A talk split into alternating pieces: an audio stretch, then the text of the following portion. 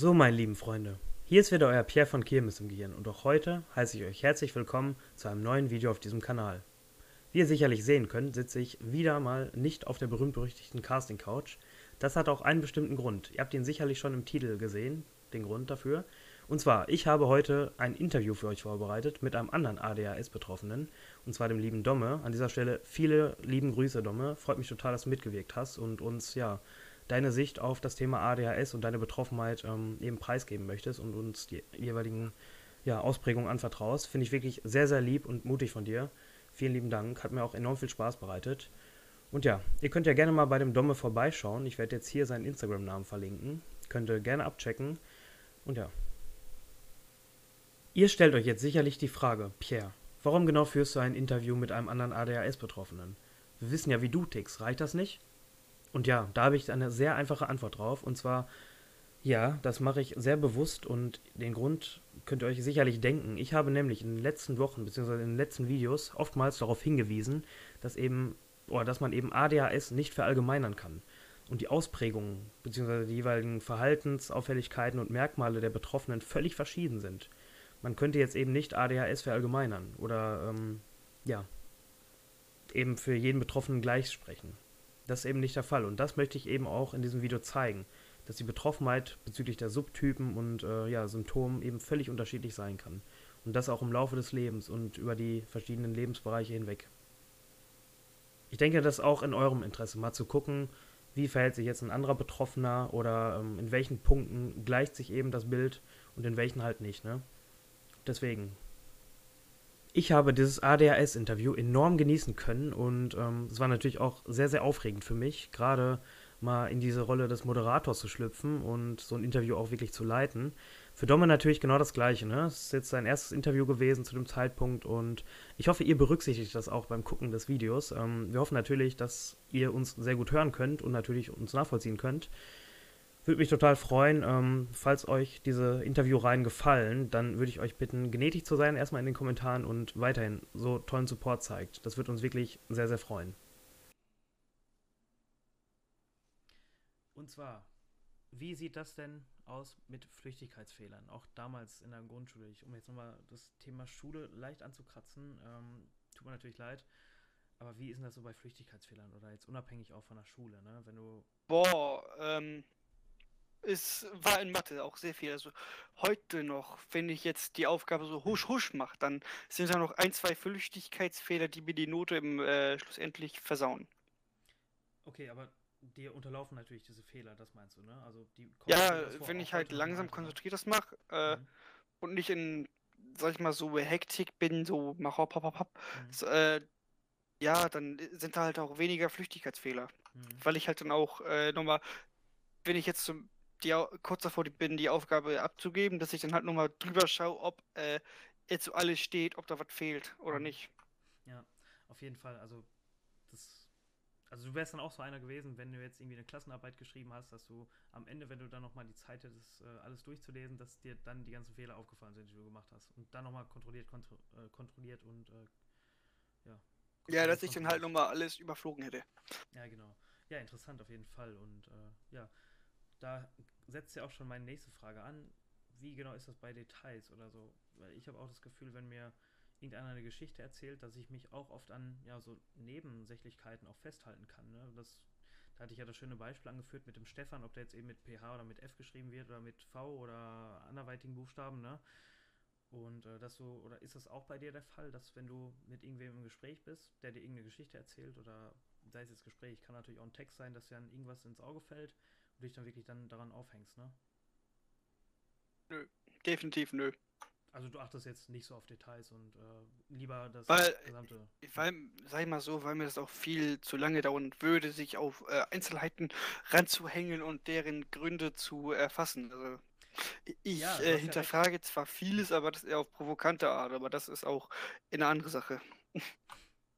Ja, tut mir leid an der Stelle. Äh, war mir nicht bewusst, ne? Genau. Alles gut, also du hast kein, die kann ich keine, dir kann ich und will ich auch keine Schuld geben. Alles gut. Ach, alles gut. Das ist ja gut. Ähm, will nicht wissen, wie oft jetzt hier alles gut äh, aufgetaucht ist. Zähle, nach, zähle beim Schnitt. Dann setze ich nochmal einen drauf, alles gut. Okay, um jetzt äh, zur. Sorry, alles gut. Alles gut. Da habe ich schon wieder gesagt, unterbewusst. Okay, super. Ja, ja bezüglich Flüchtigkeitsfehler, Flüchtigkeitsfehler und Details achten. Wie ist denn das jetzt in Bezug zum, ja, zu deiner Aus, zu deiner Tätigkeit beim Rettungsdienst? Ähm, wirst du dahingehend dann auch äh, nicht sensibilisiert, aber schon antrainiert, eben diese zu verringern? Oder wie ist das da in Bezug zu deiner Arbeit? Oder zu deinem Beruf als Rettungs In welchem Kontext? Äh, stell, noch die, stell mir nochmal die Frage, weil äh, hab's jetzt so nicht wirklich auffassen können. Ja, genau. Also beim Thema Flüchtigkeitsfehler noch und äh, ja, genau zu arbeiten, ob dir der Rettungsdienst dahingehend geholfen, hast, geholfen hat, dass du eben, ja, jetzt bewusster deine Umwelt wahrnimmst und äh, ja auch das kontrollierte und äh, ja, detailverliebte Arbeiten so ein bisschen stärkst. Weißt du, wie ich das meine? Oder? Ich war ganz ehrlich, da, ich sag das mal so, wie es ist. Es, der dürft, da, also man darf sich da keine Fehler unterlaufen, wenn du jetzt äh, eine, ein Behandlungs, äh, wenn ihr ein Behandlungsfehler unterläuft, kann es im schlimmsten Falle ähm, nicht im Gunsten des Patienten sehr negativ enden, wenn du jetzt eine falsche Diagnose stellst, falsche Mutmaßungen äh, freigibst und wenn du jetzt, sagen wir mal so, als Beispiel bei einem Kreislauf, äh, bei einer Synkope, Kreislaufdysregulation direkt an einen Herzinfarkt oder sonstiges denkst, dann bist du auch irgendwie fatal am Ende. Also das, man sollte sich schon, wenn du jetzt ein Meldebild hast, äh, also es ist ja normalerweise, wenn du am Tisch stehst und der Melder geht, äh, dann steht da halt nur so ein Stichwort drauf, wohin die Reise gehen, hingehen könnte. Da springen dann halt äh, Filme, Reden durch den Kopf, was es sein kann. Also was jetzt auch in diesem äh, in diesem Kontext verbunden werden kann. Also Herz-Kreislauf-Notfälle kann vieles sein. Da, wenn man dann beim Patienten ist, ist äh, muss man halt die genaue Anamnese erfragen, ob ja. Medikamente, Vorgeschichte etc. pp. Dass man halt erstmal Stück für Stück sich Informationen sammelt, dann äh, nachdenkt und dann guckt, ob jetzt das oder das ist. Verstehst du? Ja, auf jeden Fall. Ähm, da fällt mir sogar eine Geschichte zu ein. Ich weiß ja nicht, ob du dich noch daran erinnerst. Ich mich natürlich, ihr kennt mich ja. Ähm, Im September, da hatte, glaube ich, auch ein guter Freund von mir auch äh, ja, Schmerzen. Und eben weil ich halt weiß, dass du in dieser Branche tätig bist und da auch wirklich gute Erfahrungen hast, habe ich dich ja auch dann gefragt, was das sein könnte oder ob du irgendeine Ahnung hast. Und da hast du mir auch ähm, gezielt, ja, dein, ja, nicht dein, dein, ja, nicht Entscheidungsbaum, aber auf jeden Fall die Stichpunkte oder die Sachen, ja, mir gegeben, die ich ihm fragen soll, die du dann auch deinen oder Leuten dann gestellt hättest mit deinem Team, die du da eben vorfindest eben, ne? Das fand ich schon sehr beeindruckend und spannend eigentlich, ne? Dass man, ja, da so dann vorgeht, ne? Ist halt auch sehr komplex, ja, muss ich sagen. Also, ähm, da ist viel Theorie, aber die Praxis ist auch am wichtigsten. Dass man halt auch lernt, wie äh, jeder Mensch halt ist, wie jetzt äh, Hans-Peter oder Uschi tickt. Also äh, man muss das auch im schnellsten Moment feststellen und sich auf die Bedürfnisse einstellen. Wenn du jetzt bei äh, Omi Margarete hektisch und äh, ruppig bist, dann äh, hast du halt auch keine soziale Intelligenz. Also man muss, äh, es kommt mit der Zeit, dass man auch lernt, wie andere Leute denken. Also diese Menschenkenntnis, die ist auch ähm, ja. wichtig. Finde ich auch gut. Und da kannst du ja auch sehr vieles dann ähm, ja in Bezug zu dir selbst dann mitnehmen oder gerade auch in Sachen Persönlichkeitsentwicklung, ne? Und wie du schon sagst, ist völlig richtig. Ne? Ich glaube nicht, dass äh, ja, Omi Margarete dann äh, ja, beruhigter wäre, wenn du selbst aufgebracht bist. Da finde ich auch sehr amüsant. Ja, also ich äh, mit Kindern ist auch so ein mhm. anderer Teil. So mit Kindern, ich war selbst auch ein Kind und ähm, ja, mit Kindern rede ich auch behutsam, auch in dieser Vaterrolle oder mhm. Bruderrolle, sowas halt. Ne? Und ja. ähm, ja, ich hatte mal äh, einiger, vor einiger Zeit mit einem Kollegen gesprochen. Er hat es auch äh, als gut äh, befunden, dass ich halt nochmal eine Ausbildung mache, bevor ich das hauptberuflich mache. Weil so habe ich auch nochmal Zeit, nochmal mehr Erfahrung zu sammeln und äh, reifer zu werden, so ein bisschen. Ja, auf jeden Fall. Also es kann natürlich. Ich... Entschuldigung, ja? Äh, mein Fehler, sorry. Alles gut, vom Fehler wollen wir gar nicht sprechen. Ich finde es ja sowieso schön, dass du jetzt heute hier bist. Ähm, ja, finde ich auf jeden Fall sehr interessant, was du da sagst. Ähm, jetzt nochmal beim Thema Unaufmerksamkeit zu bleiben, hier hatte ich noch ähm, genau den Punkt, wenn du jetzt irgendwelche Sachen machst, sei es jetzt, ob die dich interessieren oder nicht, ähm, wie ist denn das dann so mit deiner Aufmerksamkeit? Kannst du die oft und gerne dann bis zum Schluss aufrechterhalten? Oder hast du selbst bei Dingen, die dir sehr viel Spaß machen, dann irgendwann so einen Punkt, wo, du, wo es einfach nicht mal weitergeht, wo du dann am besten gerne so eine Pause einlegen würdest? Wie ist das da so? Merkst du das dann auch bewusst, ähm, wann die so ein bisschen nachlässt bei dir? Ja, klar, also früher zum Beispiel war ich komplett, also da weiß ich nicht. Wenn jetzt ein Vogel da lang geflogen ist, habe ich, Mhm. habe ich direkt, ist die Aufmerksamkeit von da und nach Mhm. da abgeschwiffen. Guck mal, das Abgeschwiffen, Eichhörnchen. abgeschw also da ist die halt äh, auf, hat sich jetzt von dem einen Objekt aufs andere äh, Mhm. äh, verändert, also projiziert. Ja. Und ähm, ja, heute zum Beispiel habe ich auch gelernt, äh, multitaskingfähig zu sein. Wenn jetzt, ich, ich merke auch selbst, wenn ich jetzt, Entschuldigung, Hm, wenn ich jetzt ähm, irgendwas schreibe, längere Texte und ich mal halt die Konzentration fast am Ende ist, dann gehe ich halt raus, Mhm. Ja. trink was oder was auch immer, halt Mhm. fünf Minuten Puffer habe, dass ich auch so ein bisschen mich wieder bewegen kann, Ja. weil immer auf dem Schreibt auf dem Stuhl zu sitzen ist ja doof. Mhm. Und äh, dass ich halt auch mal so einen Puffer habe, nochmal kurz zu gucken, kommt das heute noch, heute noch was oder muss ich morgen weitermachen, weil ich zu müde bin und sonst was.